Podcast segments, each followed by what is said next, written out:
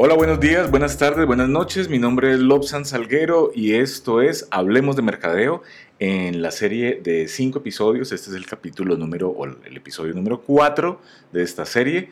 Y este es el episodio 64 de la segunda temporada de Hablemos de Mercadeo. Si me está escuchando por Spotify, si me está escuchando por Apple Podcast, o por Anchor, o por Google Podcast, o bueno, no sé, por donde me esté escuchando, qué chévere que nos podamos encontrar. Este programa yo lo estoy grabando, este episodio lo estoy grabando desde Cali, Colombia, en el suroccidente colombiano. Y esto es básicamente un podcast que habla de mercadeo, o en el que se habla de mercadeo, de temas estratégicos, de, bueno, estos tres capítulos que llevamos así seguidos, de tendencias para el 2020. Y pues a veces nos metemos otros temas como diseño y publicidad, pero esto es básicamente mercadeo. Bueno, entonces, em, venimos hablando venimos hablando de lo que va a ser tendencia en este año, en el 2020. Inicialmente eh, hablamos de la tendencia número uno, que era tomar partido, luego pasamos por la tendencia número dos, que se llamó de mente saludable, la tendencia número tres, que hablaba de todo el tema de redes sociales y de los ecosistemas en las redes sociales. Y este, eh, este episodio, por ahí suenan las chicharras, yo no sé si las escuchan. Eso era una moto, no era una chicharra, en el episodio 60, que puede escucharlo en cualquiera de las plataformas, hablo un poquito del paisaje sonoro y hablo de las chicharras, que es un tema muy de, muy de Cali, sobre todo estos días que está haciendo muchísimo calor. Muchísimo calor, entonces las chicharras se alborotan. Pero bueno, entonces les estaba contando que el último, la, eh, tendencia número 3 que escuchamos, con la que estuvimos trabajando, fue lo social importa, hablando de todo el tema de las redes sociales y cómo dicen los expertos que va a evolucionar eh, el tema este año. Ahí pasamos por TikTok y por otras cosas. Y en este episodio vamos a hablar de Dios. A Dios gracias, se llama la tendencia. Mm, ¿Y, de, qué, de qué va? Miren, eh, desde la década del 60 en el siglo pasado, esto suena fuerte porque yo nací en el 70, en el 74, el siglo pasado, el siglo pasado, hace muchos años, eh, todo, el, digamos, la sabiduría de Oriente en cuanto al budismo, en cuanto a mm, prácticas como, no sé, como la meditación y como el, lo que luego se llama mindfulness, eh, luego otras cosas como el tema de, los veganos y todo esto, comenzó a pasar de Oriente a Occidente, entre otras cosas gracias a la música. Recordemos que fueron, digamos, los Beatles quienes comenzaron a hacer como estas eh, fusiones de, música y bueno, comenzaron a incluir instrumentos, a meterse un poco en, el tema de la meditación, eh, bueno, a veces también un poco en la experimentación con algunas drogas psicodélicas, buscando encontrar eh, puertas hacia otros niveles de percepción, de ahí que el grupo aquel de Morrison se llamara Las Puertas, eh, The Doors. Y bueno, digamos que muchos escritores pasaron por allí también, estuvieron hablando de, un mundo feliz a partir de las drogas lisérgicas o, de cómo encontrar otros caminos, en el caso de Aldo Huxley y mismo eh, Castaneda con todo el tema de, los huevos cósmicos y todo esto. ¿Por qué les cuento todo esto? Porque es que desde esa década, desde el 60-70, la, humanidad tuvo un cambio, un cambio muy, muy fuerte, eh, que se comenzó a ver evidenciado por revueltas sociales.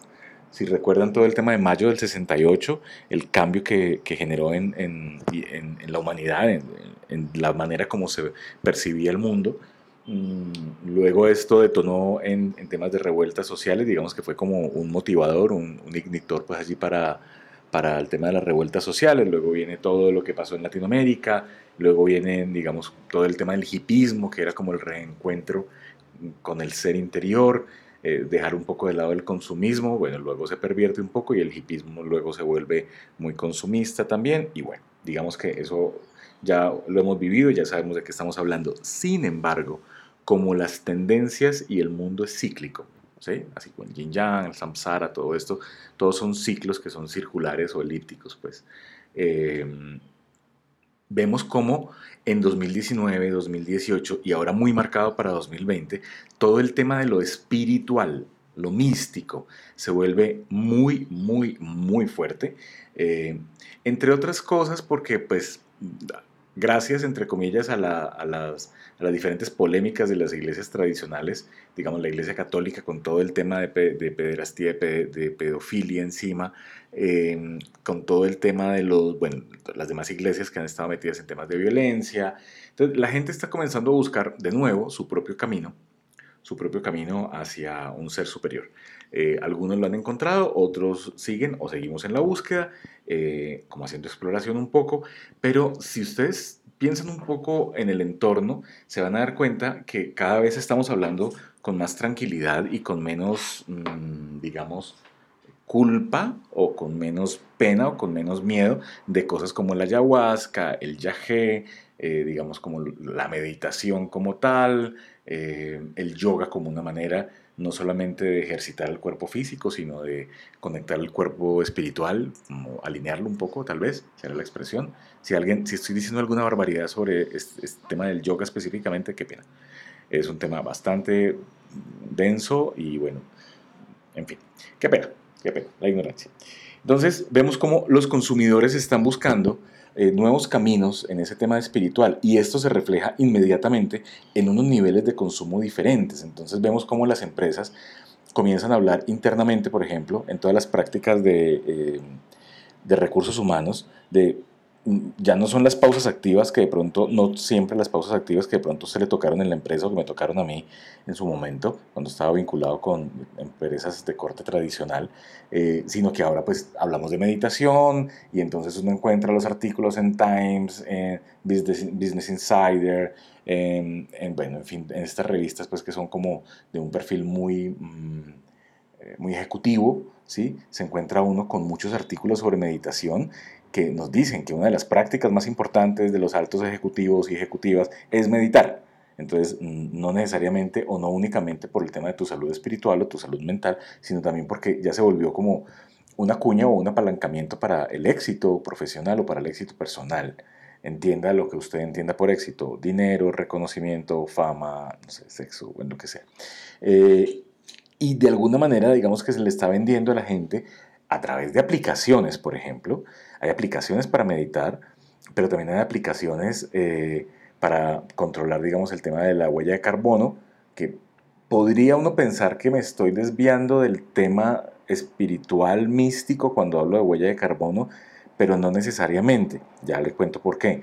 Porque es que resulta que cuando se da esa visión, digamos, como macrocósmica, es decir, comenzamos a entendernos como un solo universo, allí hay espiritualidad, porque allí es pensar que todos somos uno y uno somos todos, y es una visión muy budista, y que yo soy tú y tú eres yo, es una visión también muy mística.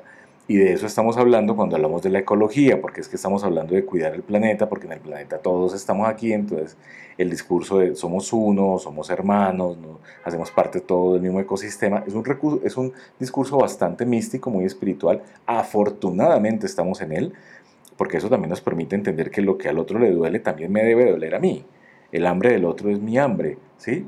Eh, entonces, desde allí comienzan a darse visos alrededor de cosas como la solidaridad, como los movimientos de tolerancia y los movimientos de comprensión del dolor ajeno. Entonces vemos como por ejemplo el feminismo eh, tiene un, un, auge muy fuerte ahorita, vemos todo el tema del violador sos vos, del violador eres tú, que pues, la coreografía pues que ha dado la vuelta al mundo, eh, haciendo consciente, haciéndonos conscientes a nosotros los hombres y a muchas mujeres y a la sociedad de que hay un tema que es claro y es que hay abuso sexual y hay violación eh, hacia mujeres eh, en todos los estratos sociales, en todos los niveles sociales, pero esa solidaridad y ese permitirnos entender que hay otro universo que se llama mujer, para el caso de los hombres, y en el caso de las mujeres, que hay otro universo que se llama mujer que ha sido abusada eh, y que no tiene por qué tener culpa encima sobre esto, que es un tema con el que se ha cargado históricamente, tiene que ver con entendernos como una sola familia, ¿sí? Como yo me puedo poner en tus zapatos, yo puedo tratar de entender cuál es tu dolor y hacer lo posible desde mi lado del río para que ese dolor mengue un poco, para que las cosas no sucedan.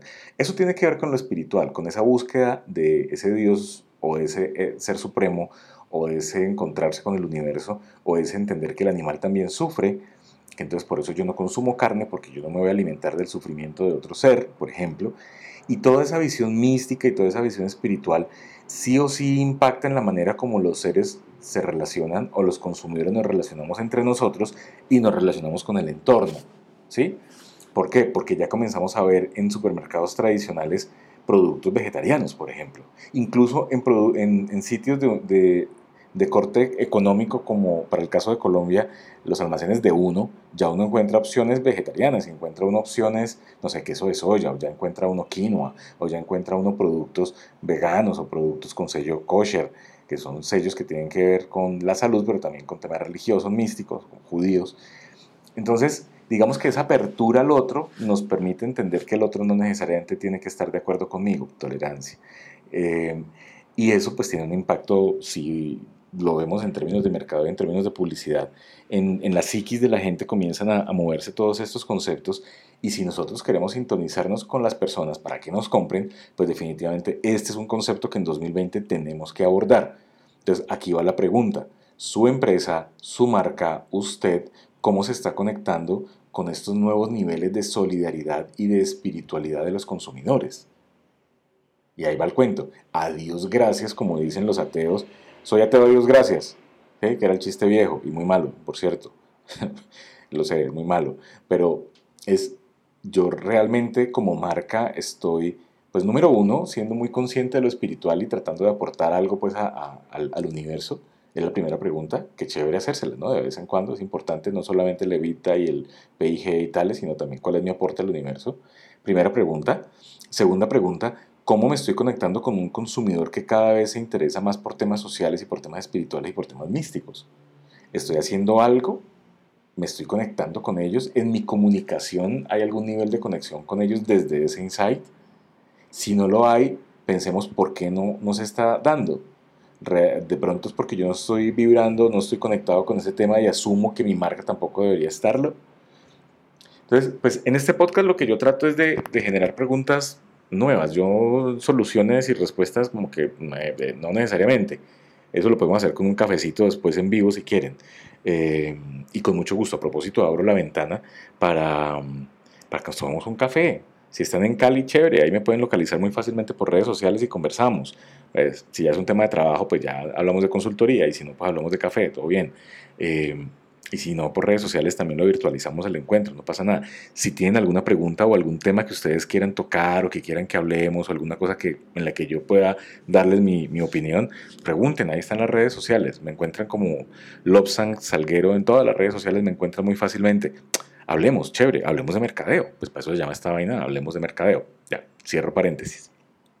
Entonces, como les decía, ah, bueno, mensajes de voz. Ahora todas las plataformas permiten enviar mensajes de voz.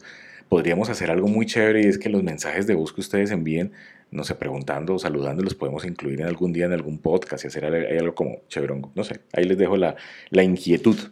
Entonces, sigo con el tema. Entonces, usted se está conectando con el consumidor desde, esa, desde ese insight, desde esa sensibilidad que se ha despertado en los últimos años. Su marca se está conectando, su empresa dentro del tema de responsabilidad social empresarial está pensando en, el, en el, macro del ecosistema o solamente en, no sé, eh, llevar dulces a los niños en Halloween. ¿Se quedó allí? ¿Realmente esa cree usted que la visión de una empresa del año 2020? Eh, afectar positivamente únicamente los hijos de los empleados con dulcecitos y con, no sé, un payaso y una fiesta infantil el día de Halloween, ahí creo que vale la pena pensárselo un poco, ¿no? Pensárselo un poco. Entonces, eh, bueno, pues esta, esta digamos que es como la tendencia que viene muy fuerte y que seguramente sí o sí se van a acordar de mí, va a marcar este 2020. Este es un 2020 bastante fuerte en términos espirituales, bastante fuerte en, en términos de comunicación con la gente, de esas búsquedas de la gente para ser feliz, esas búsquedas que ya van más allá del dinero, esas búsquedas que van más allá del placer corporal, eh, esa preocupación por, por algo más grande. Eh, y pues ahí nosotros tenemos también la obligación de conectarnos para cumplir nuestros objetivos de mercadeo, que ese es otro tema. ¿Listo? Nada, pues estos eran los 15 minutos de, de espiritualidad de mercadeo. Esto, será, esto es el, el, episodio número 64 de Hablemos de Mercadeo. El número 4 hablando de tendencias de, para el 2020. Mi nombre es Lobsan Salguero. Soy el director de La Corinta, que es la primera escuela de creatividad del suroccidente colombiano. Eh, nada, lo que necesiten, estamos en temas de capacitaciones, trabajamos capacitaciones empresariales, personalizadas, hacemos talleres abiertos, nos encuentran como lacorinta.com o a través de redes sociales también estamos allí en La Corinta. Y bueno, pues quedo pendiente como a sus comentarios, si quieren mandar mensajitos de voz, chévere. Pues si ustedes escuchan mi voz, yo también tengo derecho a escuchar su voz, ¿no? Por aquello de la coherencia y el equilibrio y tal. Entonces, pues no, ahí vamos hablando, seguimos hablando del tema y bueno, espero no haber pisado callos y que nadie se moleste. Si alguien se molestó, lo siento. Los de mercadeo a veces somos como medio imprudentes para estas vainas, pero pues finalmente es consumidor y siempre será en muy buena onda. Y esto fue todo y chao.